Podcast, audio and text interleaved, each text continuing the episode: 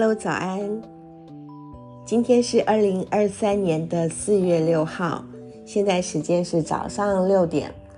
啊，我起床之后呢，抽了一张神谕塔罗牌，它是应该算是易经产卡吧。呃，我觉得这张牌很多人都很需要，所以嗯，我来念念看里头呃所写的文字哦。身心灵的健康。健康和幸福并非只是意味着免于疾病，它们是身体、头脑和心灵整体平衡的一个发亮发光的呈现。当身体和头脑都很平衡，我们自然反应能力、喜悦和内在的和平都会变得比较好。我们吃下食物来滋养我们的身体，但是我们每一个层面的存在。都需要从他们可以取得的源头得到滋养。你生命的品质会反映出你自己得了得到了什么样的滋养，和你如何滋养别人，以及你在日常生活的运作方式。印象、感觉的、情绪的和理智的，是头脑的食物。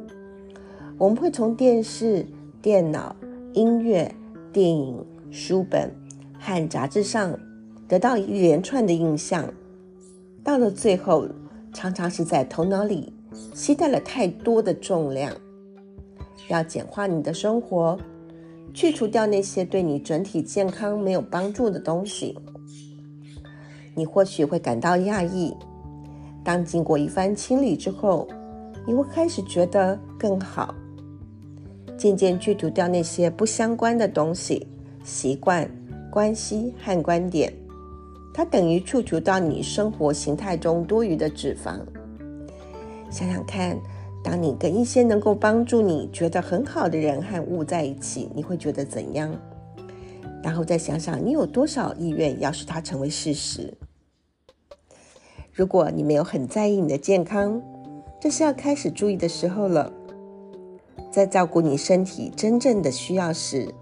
重要的是要觉知到你吃什么，在哪里吃，以及如何吃。如果你在吃东西的时候，经常都是急急忙忙，或是啃食冰箱里的东西，那么可以确定的，你也同时在喂养你内在的紧张。要小心选择你的食物，尽量吃自然和健康的食物。食物的讯息会传达到你的整个存在，来滋养它。保持良好的健康，同时也意味着要运动。身体的运动可以活化你的心脏和循环系统，增加我们的幸福感。它同时可以清理掉头脑过多的不必要的能量，使它导入身体。新的滋润需要在你的生活上有健康的关系。良好的关系需要对他们细微的变化有很好的敏感度，而不可以将他们视为理所当然。关系中的习惯模式会导致漠不关心和缺乏热情，或者以为已经不可能有什么变化的态度，那会慢慢的产生出头痛的问题。要小心滋润你的关系，这样他们才能够提供给你和别人感情上的支持。最后，要如何在心灵上滋润你自己？休息和放松能够让我们回到自己的本性，做出做出有意识的决定。不要再让外界拉去你的注意力，要把你的注意力转向内在。静坐或放松，让你自己觉得很舒服。只要看着自己的呼吸和思想。这样你就能够清除掉会剥夺你幸福感的紧张头脑。当你的思想产生而抓住了你的注意力，你可以将呼吸放松下来，让那个紧张走掉，而回到平衡状态。